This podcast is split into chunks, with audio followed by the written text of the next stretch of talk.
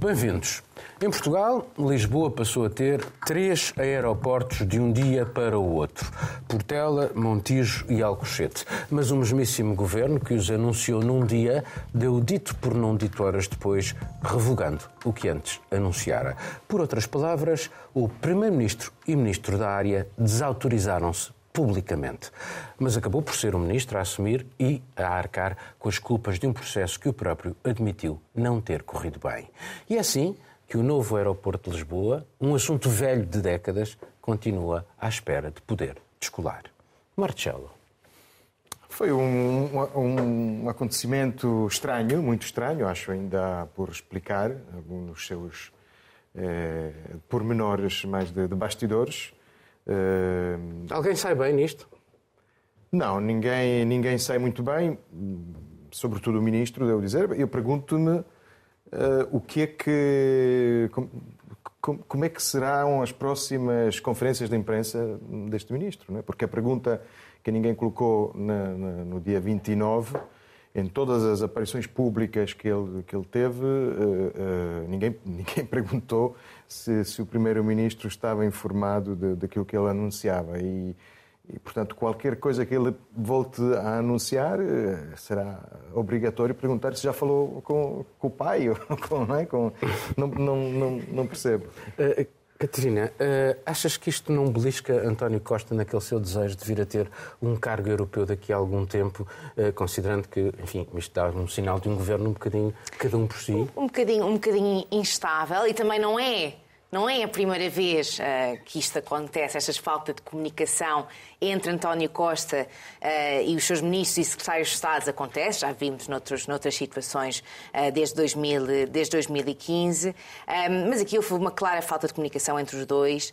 Pedro Nuno Santos diz que o despacho foi enviado porque aqui, havia aqui uma vontade muito grande de concretizar os projetos do, do, do aeroporto, mas também nos relembra que Pedro Nuno Santos há uns quatro anos estava a questionar a própria liderança de, de, de António Costa. Portanto, a mim também parece aqui uma, uma tentativa uh, de, de, de, protagonismo, não é? De querer deixar um pouco uh, a, sua, a sua marca, uh, mas tenho algumas dúvidas e provavelmente, se calhar, aqui também lhe saiu o tiro pela culatra e vai deixar aqui a imagem dele manchada, mas também a imagem do, dos socialistas em, em geral.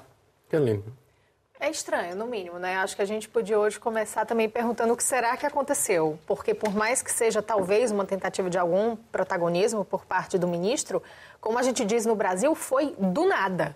Do nada ele apareceu com um despacho que botava aí duas soluções, dois aeroportos. São discussões que já acontecem há muitos anos e que não têm uma definição ainda.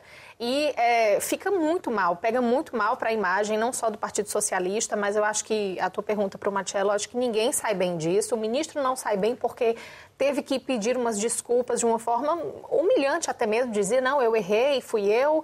Antônio Costa, ninguém entende também como é que bota para debaixo do pano de uma maneira tão simples, como se o ministro tivesse só atirado o papel, não no cesto do papel reciclável, mas no cesto do plástico. Opa, errei, vou tirar aqui. Foi, foi tudo muito, muito estranho a forma como Antônio Costa também reagiu a isso. Um, e agora resta saber como é que ele vai conduzir, já que espera tanto pela nova liderança da oposição, não é? A boca do Antônio Costa foi essa, então é ver como é que vai seguir seguir aí esse rito quando houver a nova liderança da oposição já em funções. Miguel, eh, já vimos no passado que por muito menos do que isto eh, houve pessoas a, admitirem a serem demitidas. Eh, mas enfim, diz-me lá. Bem, eu para já acho que isto é simplesmente a continuação de um processo extremamente incompreensível, que é o tempo que se demora a decidir um aeroporto. Eu queria só recordar que, por exemplo, em Berlim, só se tomou consciência de que fazia falta um novo aeroporto quando caiu o muro, porque antes disso não havia sequer consciência. Mas a partir da queda do muro, até se começar a construção, houve inúmeros processos de ambientalistas, de privados, passou-se instâncias de tribunal para cima e para baixo, houve decisores políticos, mas passados 16 anos, tinha-se começado a obra. Isto equivaleria a Portugal Nós a termos tido... 60, Miguel, também não é assim não, muito espera, mais. Espera, mas isto é como se em Portugal Sócrates tivesse dito precisamos de um novo aeroporto e hoje António Costa tivesse começado a obra do aeroporto a pôr o primeiro tijolo. Ou seja, na Alemanha, desde o momento da tomada de consciência de que fazia falta um novo aeroporto até se começar a obra, passaram 16 anos.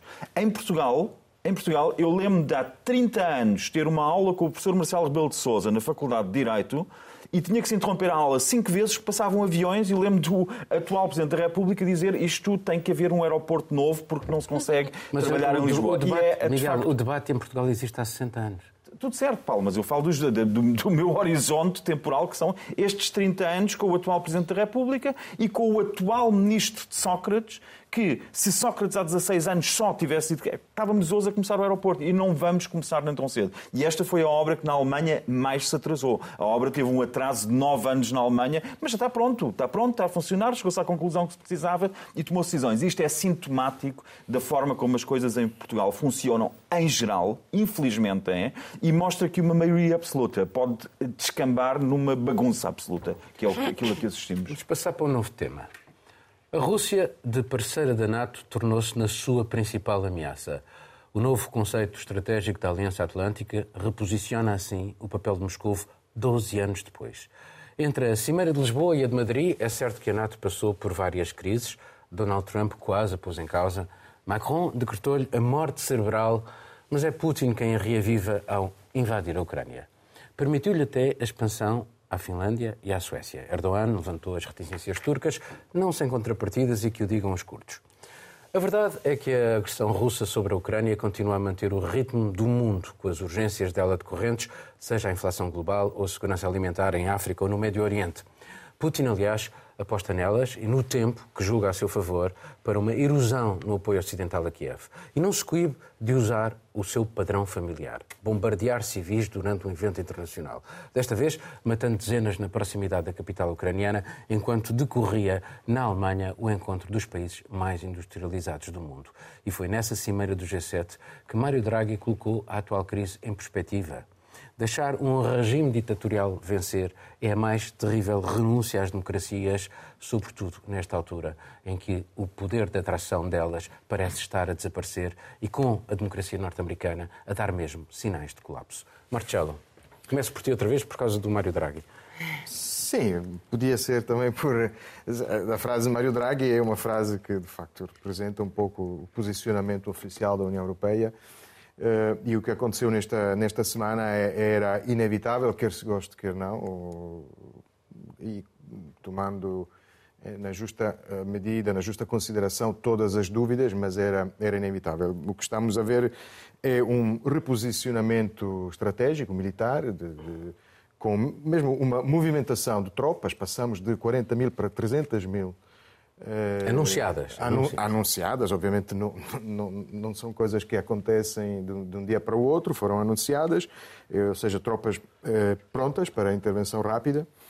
É, um, é, um clima, é um clima de guerra, de guerra fria, mas quase morna, com uma, uma, uma fronteira da cortina de ferro, neste, desta vez completamente nova se, se, se realizar aquilo que, que, foi anunciado através deste convite oficial, ou seja, a entrada na NATO de Finlândia e Suécia.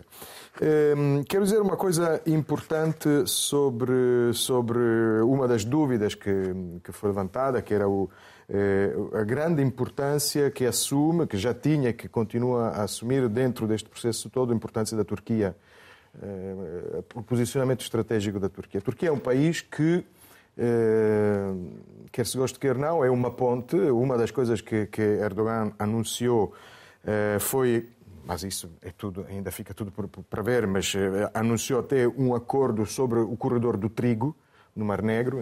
Aliás, a Rússia saiu daquela ilha muito falada, a Ilha das Serpentes, para, enfim, Sim, dizem isso eles, também para é, permitir. Discutível. Isso é discutível. Tudo é discutível. Assim é como é discutível este anúncio, obviamente, é, obviamente Erdogan uh, precisa de, de, de, de, se apresentar e gosta de se apresentar como uma espécie de, salvador da situação. Também lhe dá jeito internamente porque está, a vida está-lhe a correr mal. Está-lhe a correr mal e há eleições para o ano, em 2023, Exatamente. e tem uma situação interna muito complexa, uh, mas, obviamente, tem uma projeção, com, com uma inflação inflação altíssima, a inflação turca anual é 70%. 70 e tal por cento, sim. Um, e, mas com uma projeção internacional uh, extraordinária. Um, houve muitas dúvidas, porque agora a Suécia e a Finlândia, obviamente, para entrarem na NATO, têm que dar algumas garantias, entram numa aliança em que, em que temos este, este país muito híbrido e muito hum, cão solto dentro, dentro da aliança, que é a Turquia. Um dos grandes inimigos da Turquia é, é a Grécia, hum, como sabemos. Um, e temos a questão curda, mas por enquanto devo dizer que, apesar de reconhecer a importância de todas as dúvidas, eh, que foram levantadas. Neste momento, não há ainda deportações de curdos da Suécia para, para a Turquia. O que, o que a Suécia uh, reconhece, e a Finlândia reconhece, e vem no, nos protocolos, é que, de facto, uh, serão considerados todos os pedidos da Turquia, mas eh, com as tradições a serem realizadas de acordo com as convenções internacionais sobre a extradição. Quer dizer que qualquer outro eh, pedido eh, passará sempre por, por pelos tribunais. Dos, Sim, mas talvez mais importante tenha sido a, a, a questão da, da, venda de armas. Da venda de armas nos Estados Unidos. Essa é que é a grande contrapartida. Miguel, apesar de tudo, há sinais curiosos porque também cabe à Ucrânia decidir sobre um futuro acordo de paz. Zelensky também na reunião do G7 acaba por referir que a paz, o, as negociações hão de chegar? Ou seja, achas que há também aqui algum outro caminho que enfim, não, não está a ser tão uh, dada tanta relevância, mas que também já está a fazer um percurso? Bem, não é uma questão de eu achar ou não achar. Nós temos uh, Stoltenberg, uh, ele próprio, a dizer que pode-se atingir um acordo para uma paz na Ucrânia dependendo das cedências que a Ucrânia, que Zelensky está disposto a fazer. Ele disse isto na Finlândia. Portanto, temos o secretário-geral da NATO a dizer que se a Ucrânia estiver disposta a ceder, que vai ter que ceder território, porque não vai conseguir ganhar a guerra, estamos a vê-lo, estamos a assistir a isso, eh, nesse caso poderemos ter a paz a, eh, a curto prazo. Desde que isso aconteça. E porquê é que não está a acontecer? Eu acho que a única questão que nós temos que ver é porquê é que isso não está a acontecer. Porquê é que se prolonga esta entrega de armas em massa à Ucrânia. Muitas dessas armas que não, não estão a chegar lá, não estão a chegar lá, são credos de boca, uh, começar pela Alemanha, que pouco entregou até agora, e muitos outros países também pouco entregaram, e ainda bem, e menos deviam entregar, porque cada, cada entrega de armas que entra na Ucrânia significa mais civis mortos e significa prolongar aquilo que o próprio secretário-geral da NATO diz que tem um fim desde que se chega a negociações e que essas negociações implicam sempre sempre cedências por parte da Ucrânia. Esta é a situação real, não é a situação que nós gostamos, não é a situação que Mário Draghi gosta, mas a alternativa Sim, é possível derrotar militarmente a, a, a, Rússia. Pois é, só que isso significa a destruição total da Europa e de muito mais. É só nessas condições é que se consegue derrotar a, a Rússia. Portanto, porquê é que esta situação se prolonga? E essa é a grande questão. E eu julgo que a questão se prolonga porque há interesses, a começar pelos Estados Unidos, que veem que, para já decidiram, também disseram expressamente, disseram que queriam usar esta guerra para enfraquecer militarmente a Rússia. Disseram isto na sua reunião em Ramstein, na Alemanha, numa base aérea uh, norte-americana. Disseram que queriam aproveitar esta guerra para enfraquecer uh, militarmente a Rússia. Irão consegui-lo? Irão consegui-lo se aceitarmos que vai haver mortos civis todas as semanas e nós depois imputamos sempre a culpa ao agressor, foi ele que começou a agressão, foi Putin que começou a agressão, e não vemos que a culpa também é de quem prolonga esta. Mas esta... um agressor. Se houver um agressor. Mas eu acabei de dizer que é um agressor. Então, acabei de dizer que é um agressor. Oh, desculpa lá, oh, oh, Marcelo, se tu estás a ver o teu filho a lutar com alguém, um, alguém que o agrediu, tu vais deixar que esse agressor continue a bater no teu filho, que é para ele ficar cansado. Para o teu filho ficar cansado. Isto só mostra uma coisa: a Ucrânia não é filho, a Ucrânia não é filho de ninguém, não é filho da União Europeia, não é, não é filho da, da NATO. Ninguém está disposto a combater pela Ucrânia, mas toda a gente parece disposta, seja para prolongar negócios bilionários, seja para opções geoestratégicas de, por um lado, enfraquecer a Rússia, por outro lado, enfraquecer a própria União Europeia. O que é certo é que esta guerra se prolonga sem qualquer é sentido. É sem qualquer sentido. A Europa não está a vender armas. Vender armas a quem? Quem está a vender armas é a Turquia. Mas quem é que Não, estás a falar em negócios bilionários? Estou, estou, estou, estou Desculpa, o maior vendedor de armas do mundo são os Estados Unidos. Não, não estamos a vender Tem 37% do mercado, do mercado uh, de armamento. Miguel, mas, Miguel, mas Miguel, o quê? Há bocado disseste que ias dizer uma coisa interessante, agora diz, tens Mas a coisa interessante disso. é, coisa, bom, há muitas coisas aí, eu não te interrompi, mas Miguel, mas a coisa interessante é que Stoltenberg ou os Estados Unidos não disseram vamos aproveitar esta guerra para enfraquecer a, a Rússia. Disse, é, que- é disse, que desculpa, visto isto, não, vista a situação... Em Rammstein, em Rammstein, Austin disse que ia enfraquecer a Rússia. Vista a situação, a única saída aqui é com uma Rússia enfraquecida. Mas tu não podes dizer há um agressor e depois os, os culpados são os que fazem negócios. É claro que há negócios... Porque é que não se sabe que é necessário negociações, porque é que não se entra em negociações, Marcelo? Mas Agora? Mas a Rússia está interessada em quem? Mas a negociações. Pu- Putin está A interessado Rússia, em negociações. A única- a única- está interessada Miguel, a única- em consolidar, Não, em não, consolidar o- o- aquilo que conseguiu no terreno, O, o. Peskov, que é o porta-voz do Kremlin, disse que eh, a Rússia está in- interessada em negociações e está aqui as negociações, ou seja, ou a- Ucrânia aceita aquilo que eles querem, ou então não há negociações. E, portanto, Eu concordo, quando tu partes para uma negociações, uma mesa, quando tu partes mas, para desculpa, negociações Miguel, em que um dos lados diz logo ou aceitam isto ou não há negociações, não, desculpa, são negociações, Não foi isso que Miguel. aconteceu na Turquia. Quando Não se foi isso que aconteceu na Turquia não é? Não é bem Espera aí. casos de Nós não temos que esquecer aqui factos. Austin disse que queria enfraquecer a Rússia e por isso prolongava a guerra. E na Turquia tiveram sentados de ambos os lados da mesa para negociar, não foi para impor uma posição. Aliás, a posição russa, desde o início, que estabeleceu três metas e já abdicaram de uma, por exemplo, que foi a mudança de regime. Caroline, Bom, o fato é, a guerra vai se prolongar. Não é? Acho que ninguém tem mais dúvida com relação a isso. E, ah, bom, a- o, o resultado da cimeira que eu acho é que, para já, algo que a gente sempre falou aqui, não é? A NATO realmente sai fortalecida de tudo isso e é algo que, honestamente, acho que no início talvez Putin não, não contasse que isso acontecesse. Não é não só sai fortalecida porque agora pode haver no- novos membros, expande-se a fronteira, mas também acho que a concertação agora entre as lideranças da NATO nessa cimeira me pareceu que deu tudo muito certo no sentido de que eles consertaram o que querem fazer. E aí eu não estou a dizer que tipo de negociação é que eles estão privilegiando. Vão ser as negociações para, de fato, intermediar e ver o que é que a Ucrânia pode fazer nesse momento para poder dar um passo a mais e tentar cessar essa guerra? Ou uma negociação puramente no sentido de vamos esticar a guerra para tentar eh, enfraquecer a Rússia em certo momento? nem estou entrando nesse mérito, mas o fato é que me parece que eles estão alinhados agora no que indica que é um momento muito instável, ainda muito arriscado e que pode piorar muito daqui para frente. A gente está num cenário em que hoje a Rússia entrega o que diz que são as, as exigências e não abre mão. E pelo que me parece também, agora a Ucrânia e Zelensky não, não, não querem ceder nenhum território, não querem nesse momento ceder ao Não, que isso quer é, que seja. é entre o que se diz publicamente Sim, e aquilo que se está disposto a fazer, há diferenças eh, consideráveis, porque há coisas que tu não podes dizer que vais fazer. Claro, exatamente, como estratégia. Podia-se... Como, Já- como já abdicou objetivo, da mudança de exatamente. regime, que foi uma das coisas que ele disse no início da agressão, da guerra de agressão. Generoso. Queria...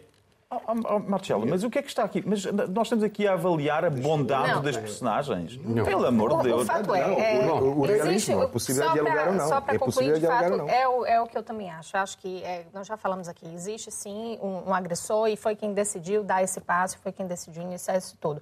Agora, eu também acho que não dá para ignorar todos esses bastidores que nós desconhecemos, não é? Nós vemos o que que vai, nós vamos interpretando e vamos vendo o que que vai saindo dessas negociações, mas eu acho que sim, ah, o Miguel tem bastante lucidez quando fala que há muitos percursos ainda que de certa forma, prolongam todo esse conflito. Há sim interesses por trás, mas, em primeiro momento, há um agressor que decidiu iniciar uma guerra. A Rússia tem força ainda, a Rússia tem muita força ainda. E não é, talvez, esticar sem saber em que ponto é que ela efetivamente será atingida que vai conseguir fazer com que isso se acabe.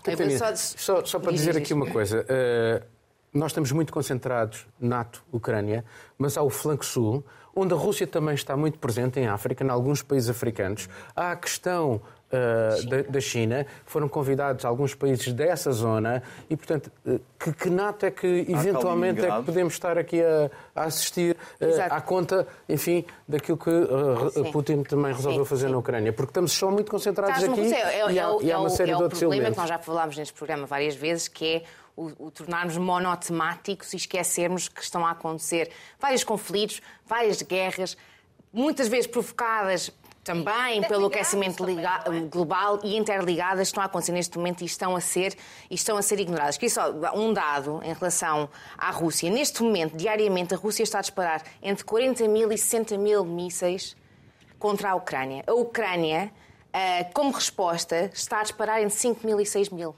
mísseis. Portanto, nós, o que nós estamos aqui a ver é uma Ucrânia bastante enfraquecida.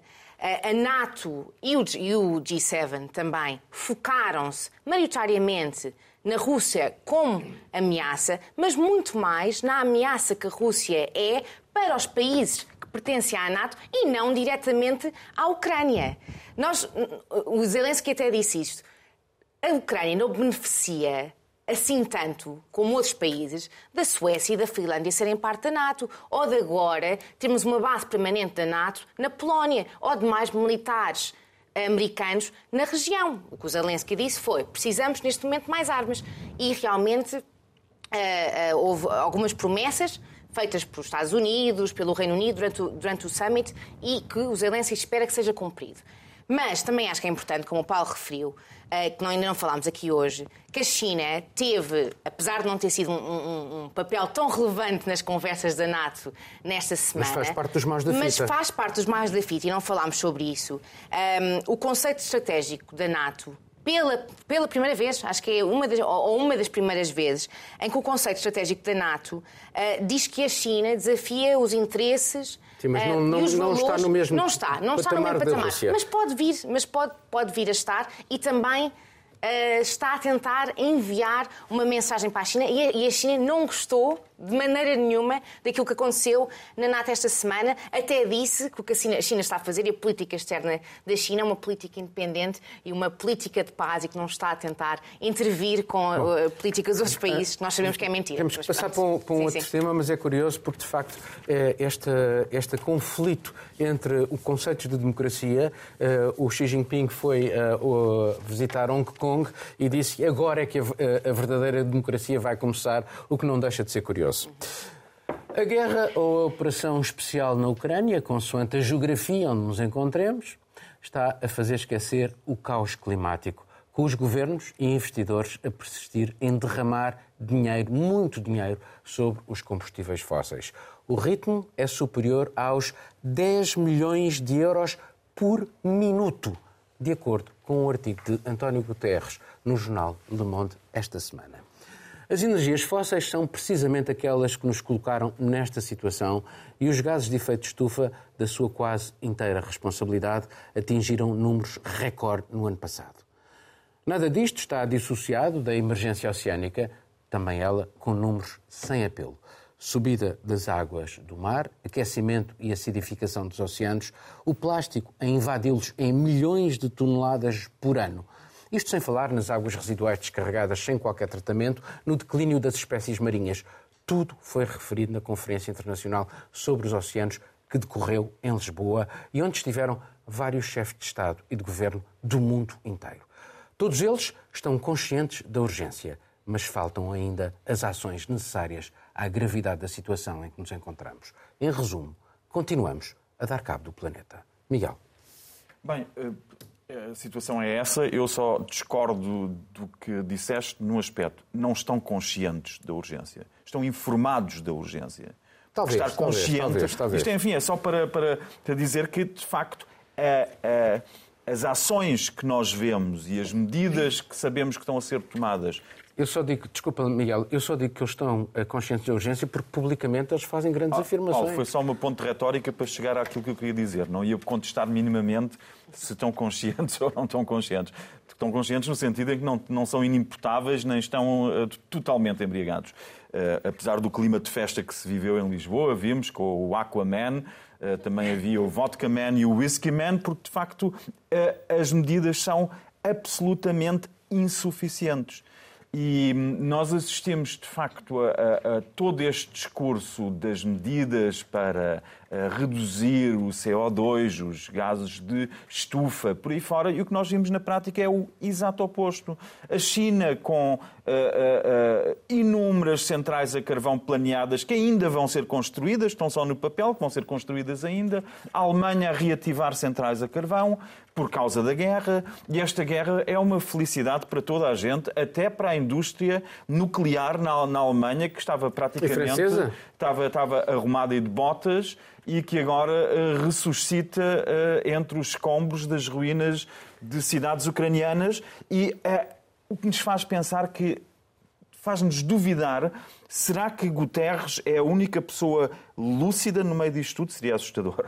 Mas hum, será que Guterres é a única pessoa lúcida? Mas ou, ou, ou todo este discurso é que às tantas tem de se quase pôr em causa o discurso da urgência ambiental. Porque as medidas dos responsáveis políticos, políticos vão de tal forma contra as medidas de urgência proclamadas como absolutamente necessárias e inadiáveis que nós ficamos perdidos. Os não cientistas, que é o, é o meu caso, não, não, não domino a ciência ambiental, não domino a climatologia para saber qual é a evolução, eh, sei vagamente que estamos a sair de uma época glaciar, portanto o aquecimento a muito longo prazo seria sempre inevitável e irá ser inevitável. Uh, alegadamente estamos a acelerá-lo de uma forma que irá tornar a nossa vida incomportável na Terra. Mas, pelos vistos, os nossos políticos eleitos no nosso fantástico mundo democrático e ocidental, é que eu não falo, não falo dos autocratas e dos ditadores como Xi Jinping e Putin e por aí fora, o Bolsonaro ainda no Brasil com legitimidade democrática dúbia, mas ou, Trump enquanto lá esteve, eu não falo, eu falo das democracias plenas que estão totalmente incapazes de tomar as medidas que, uh, que alegadamente são tão urgentes. Portanto, ou somos governados por pessoas que, estão, uh, que são tudo menos conscientes, que são, de facto, politicamente irresponsáveis e quanto à lucidez temos que duvidar da lucidez mais elementar, ou então alguma coisa nos está a ser mal comunicada. Carolina. Bom, eu, em primeiro lugar, é, fico feliz que a ONU tenha conseguido realizar a conferência no fim de tudo, porque, bom, foram dois anos aí, não é, em suspensão, e agora esse encontro imprescindível, importantíssimo aconteceu. Mas aconteceu nesse momento do mundo, né? Então a gente tem aí uma guerra, a gente teve, inclusive, uma cimeira importantíssima da NATO. mais urgente do que a outra urgência. Muito mais. Então, é, no fim das contas, a Conferência dos Oceanos, eu acho que tem, tem um apelo muito interessante, porque quando a gente fala de oceano, eu acho que até minimamente quem não está muito ligado nas questões ambientais, que não aguenta mais ouvir falar em CO2, em fóssil, em carbono, é, é cativado. A gente pensa no oceano, a gente pensa no mar, a gente pensa nos golfinhos, nos peixes. Isso, isso dá um, um ânimo para o meio ambiente, para a situação, eu acho. E eu lamento que a conferência por fim, tenha acontecido no momento em que, obviamente, não dava para prever, mas que o mundo está completamente de cabeça para baixo. Um, já não acho que haveria decisões que fossem firmes o suficientes ou apelativas o suficiente para mudar alguma coisa.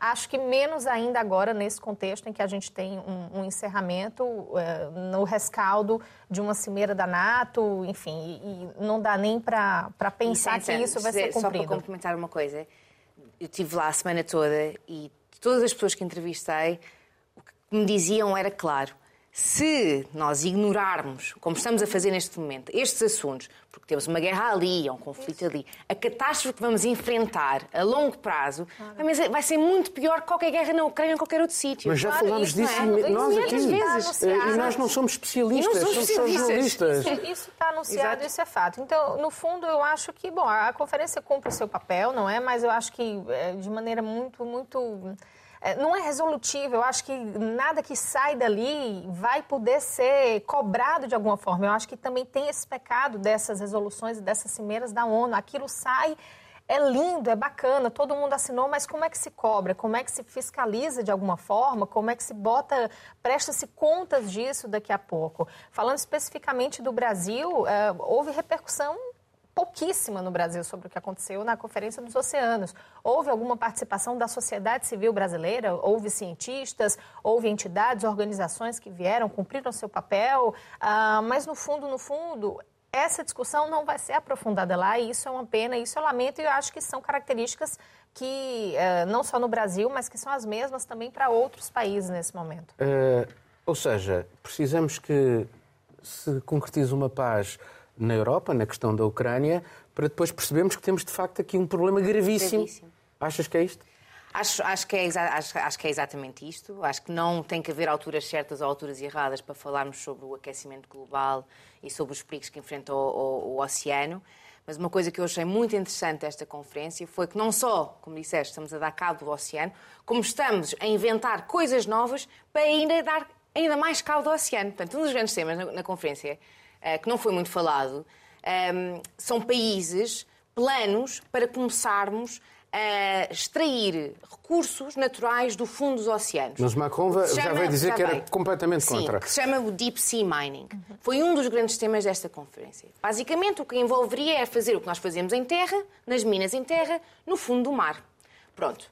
Isto já... o Arrebentar já com o fundo do mar. aquilo. E, principalmente, seria em zonas do Pacífico, perto das ilhas ah, do Pacífico, que é onde estão a maior parte dos recursos no fundo do mar, que já elas são as que estão a sofrer mais com o aquecimento global.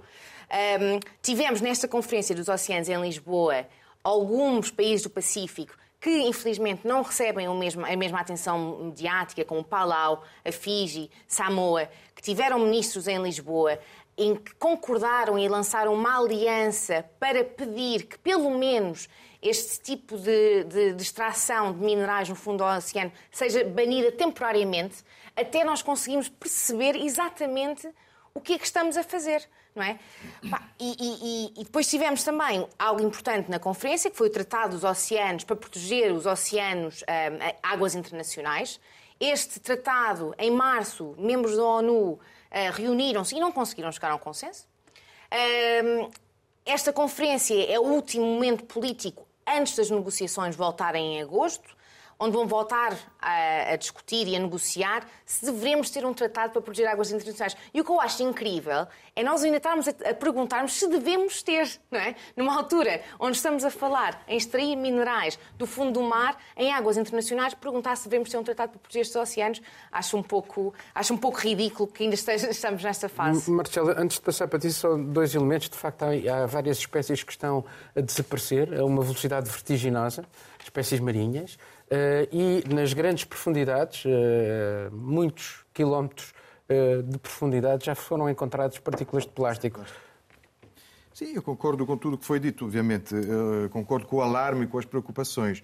Eh, o, problema é que nós não conseguimos, como seres humanos, não conseguimos, eh, provavelmente, raciocinar em termos de eh, humanidade. Ah, Quer dizer, temos condições para enfrentar este que é um problema existencial para toda a humanidade. Sim, sim, sim, mas- Com quanto esta guerra está em curso, a guerra da Ucrânia, que está a ofuscar tudo, eh, e porque envolve também um país eh, nuclear e um país que, se houvesse uma guerra com esse país, como o Miguel referiu isso há bocado, eh, é, é- é provavelmente o planeta todo Sim, que desaparece mesmo também. sem olhar para este cenário mais preocupante, sem dúvida, um, um dos grandes, uma das grandes vítimas desta guerra, depois do, do- do- do povo ucraniano, é, sem dúvida, o, o- o clima e as agendas climáticas que ficaram completamente baralhadas, porque, porque a própria política energética do- dos Estados, eh, não só dos Estados envolvidos, mas do- do- de toda a envolvência, eh, a política energética mudou. E sabemos disso e foi, e foi mencionado aqui.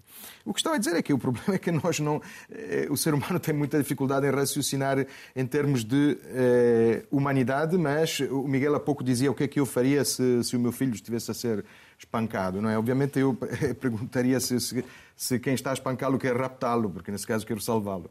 Mas eh, nós raciocinamos em termos de grupos, de tribos, de famílias. E o, o que acontece é que todo o tipo Mas há de uma política... família maior que se chama humanidade. Somos, somos, temos uma família maior, mas se- se- se este estúdio começasse a arder e estivesse aqui o meu filho, eu tentava salvar primeiro o meu filho. E o, o que acontece aqui é que há uma série de grupos de interesse. Eh, As estratégias de saída, não é? exit strategy, como se diz, para, para- para- para- superar estes problemas ou para enfrentar seriamente estes problemas, são, são muitas. Esta sentença que tu mencionavas de- do, do do Supremo, mais uma, é mais um jogo de ténis, mais um 6-3, não é? Em que o Supremo dos Estados deixa- Unidos... já, vamos, já vamos falar sobre Que- isso. que vamos, falar, vamos falar disso, mas refiro-me à, à sentença que, que- que reduz o poder, da- o poder da agência do, do- do, eh, da ambiental, da proteção ambiental. É um exemplo como é que estes casos chegam a- ao tribunal. É porque há eh, grupos de interesses, que inclui também postos de trabalho, famílias, tudo isto, que obviamente não aceitam a todos a mesma estratégia. E isto e, não saímos disto. E também Portanto, não se a envolvem, tendência é para percebes? piorar. Porque Então só, agora- Só dizer uma coisa, um grande problema aqui, e tu cobrindo uma conferência internacional, é que tens os homens mais velhos de fatos dentro de uma conferência. E cá fora tens os ativistas e as pessoas mais jovens e as pessoas indígenas que vêm protestar. E aí é quando tu vês claramente a divisão. Ninguém só, eles não se estão a ouvir uns aos outros. Uns não querem ouvir e os outros não são convidados para a conversa. Bom, vamos passar para o, o o último tema, e vou pegar aqui na deixa do Marcelo, e naquilo que já falámos também noutros temas deste programa, a democracia norte-americana continua a dar sinais de crise, se não mesmo de colapso democrático. Em acórdãos sucessivos, os juízes conservadores do Supremo Tribunal tomaram decisões em nome da direita, em alguns casos da direita religiosa. E agora entra aqui a questão que o Marcelo referiu. O último limita os meios do Estado Federal para lutar contra as alterações climáticas. Antes, o Supremo tinha defendido o uso das armas de fogo em nome da liberdade, seguido por um outro acórdão negando às mulheres a liberdade sobre o seu próprio corpo e anulando deste modo o direito constitucional ao aborto em vigor há 50 anos. Será agora cada Estado a legislar de acordo com a sua orientação política, seja no que diz respeito ao aborto, seja no que diz respeito às emissões de gases de efeito de estufa. O Supremo Tribunal falha assim no seu dever de reserva de instância acima das querelas partidárias, sobretudo nesta altura de enorme polarização política, exposta, aliás, nos trabalhos da Comissão de Inquérito à invasão do Capitólio ocorrida em janeiro de 2021. Os depoimentos realçam cada vez mais a responsabilidade de Donald Trump nesse assalto à democracia.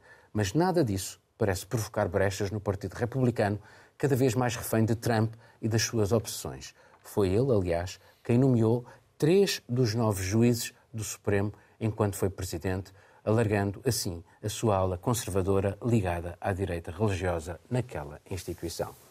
Catarina.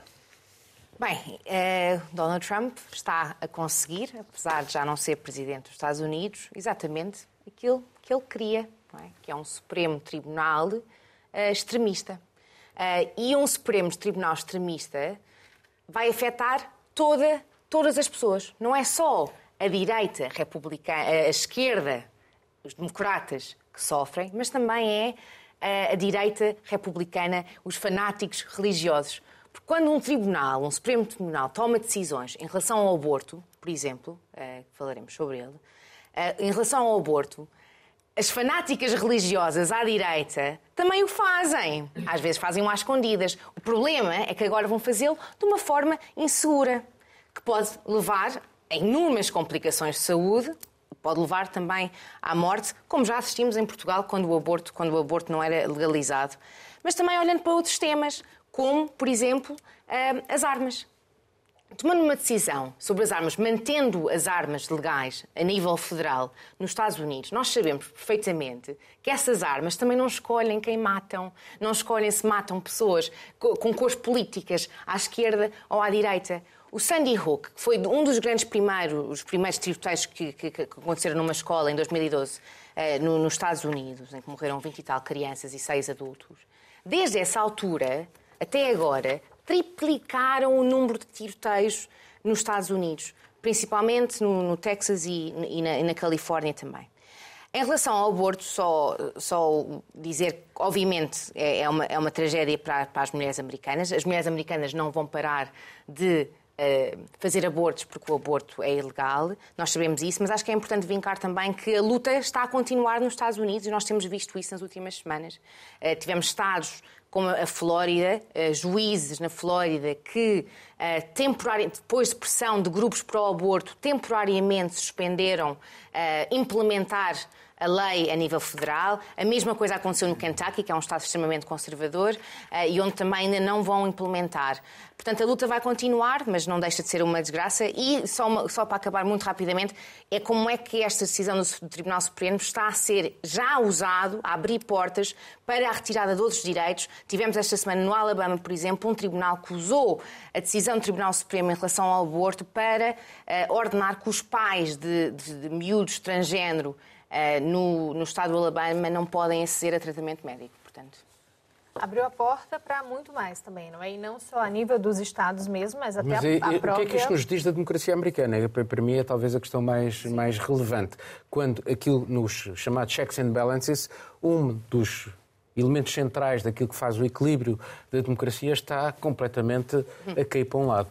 Exatamente. Bom, chegou no momento em que a gente até teve nesses dias uma, uma pesquisa da Reuters, se não me engano, que mostra que 53 ou 57% da população estão a ver mal essa decisão da Suprema Corte. Mas em termos de democracia americana, eu acho que essa decisão agora da Suprema Corte e o que vem por aí, que era isso que eu ia dizer, que abriu a porta os juízes conservadores já falaram, podem rever questões do casamento entre pessoas do mesmo sexo, enfim, uma série de outras uh, liberdades individuais podem ser revistas agora.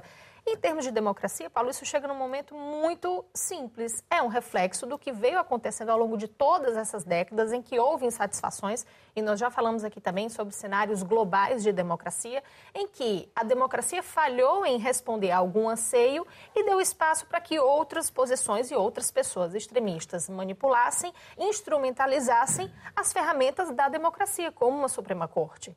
A gente tem uma Suprema Corte americana hoje dominada por juízes um, conservadores, fazem uma leitura não, não do ponto de vista Exatamente. da lei, mas em função da, da, daquilo que são as suas próprias Exatamente. crenças. E esse é que é o risco. Esse é o risco e, muito embora o que ainda me dá uma certa esperança é que, nesse caso em específico, diferente do que são os Estados Unidos, a potência internacional e referência para todo mundo, nesse caso em específico me dá uma certa esperança de que isso talvez não seja um exemplo para o mundo. Eu não acredito que agora vá haver. É claro que vai, peraí, deixa, deixa eu voltar aqui. É claro que vai que no Brasil, por exemplo, uma das primeiras coisas que o Eduardo Bolsonaro fez foi lembrar que o presidente eleito agora em 2022, em 2023, vai apontar dois juízes para o Supremo do Brasil. Então, é claro que vai. Mas, no geral, eu acho é que agora o mundo entende que essa decisão específica com relação ao aborto nos Estados Unidos não é uma decisão tão democrática assim. E se existe uma crise hoje em dia, uh, enfim, do centro liberal, eu vi essa análise, agora esqueci a fonte, peço imensas desculpas, mas é porque a extrema-direita está tão extremista e tão radical que quem era centro-liberal acaba tendo que dialogar com outra direita menos radical para fazer com que alguma coisa não se extremize. E eu acho que o mundo está vendo que isso acontece nesse momento com os Estados Unidos. Miguel Marcelo, vou pedir que sejam rápidos nisto. Miguel. É muito interessante, nós de facto falamos no sistema democrático norte-americano, nos checks and balances, na toda a construção, e esquecemos de uma coisa elementar, é que uma democracia só pode ser tão boa como o nível de educação de quem a constitui. E o nível de educação levou a estes extremos, é uma espécie de triplo A, eh, ambiente, armas, aborto três decisões do Supremo que não apontam para um colapso, mas substanciam esse colapso. Porque as decisões tomadas pelo Supremo, já antes delas serem tomadas, já Uh, os Estados Unidos não seriam elegíveis para fazer parte de uma União Europeia. Quer dizer, nós temos um país que lidera a NATO, que lidera todas as nossas decisões externas, mas que não cumpre regras mínimas para sequer fazer parte da União Europeia. Os Estados Unidos não poderiam entrar na, na União Europeia.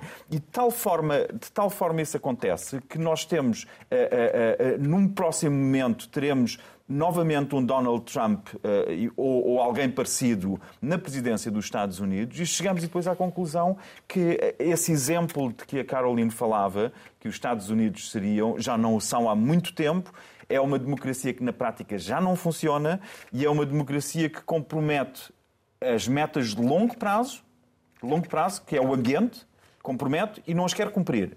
E as de muito curto prazo, que são, hum, que são as decisões sobre quem é que, como é que vai ser a nossa próxima geração. Vai ser uma geração uh, uh, de filhos que os pais querem, ou vai ser uma geração de pessoas que são obrigadas a ter filhos que não querem ter, que depois não têm qualquer tipo de assistência, nem assistência médica, nem assistência social, nem qualquer tipo de apoio para evitar que se acelere esse fenómeno de colapso, que é aquilo que nós tínhamos com esta lei eh, que teve quase 50 anos, esta decisão de permitir o aborto, que se sabe perfeitamente hoje em dia que depois de ter sido decretada em 1973, todos os pais que decidiram que não tinham condições para ter filhos e que optaram por não os tiver, por não os ter, permitiram que a taxa de criminalidade nos Estados Unidos baixasse para níveis sem precedentes. Em vez disso, estamos a inverter aquilo que pacificou os Estados Unidos, estamos a armá-los novamente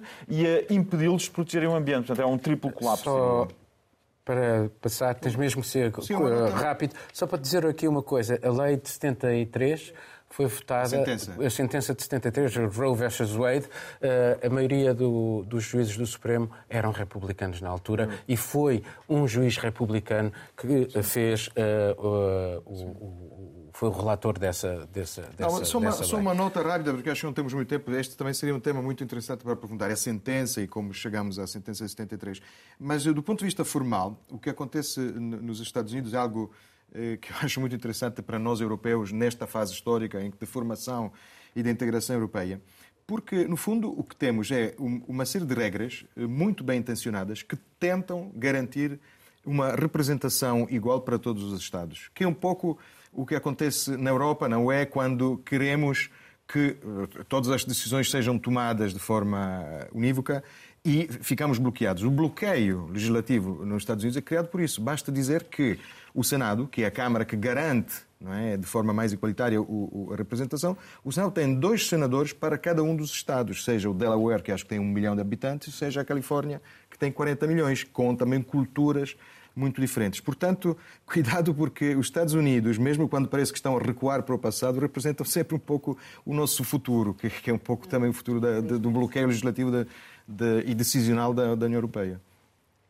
E assim se encerra mais este Mundo Sem Muros. Estamos de volta dentro de uma semana. Tenha dias felizes.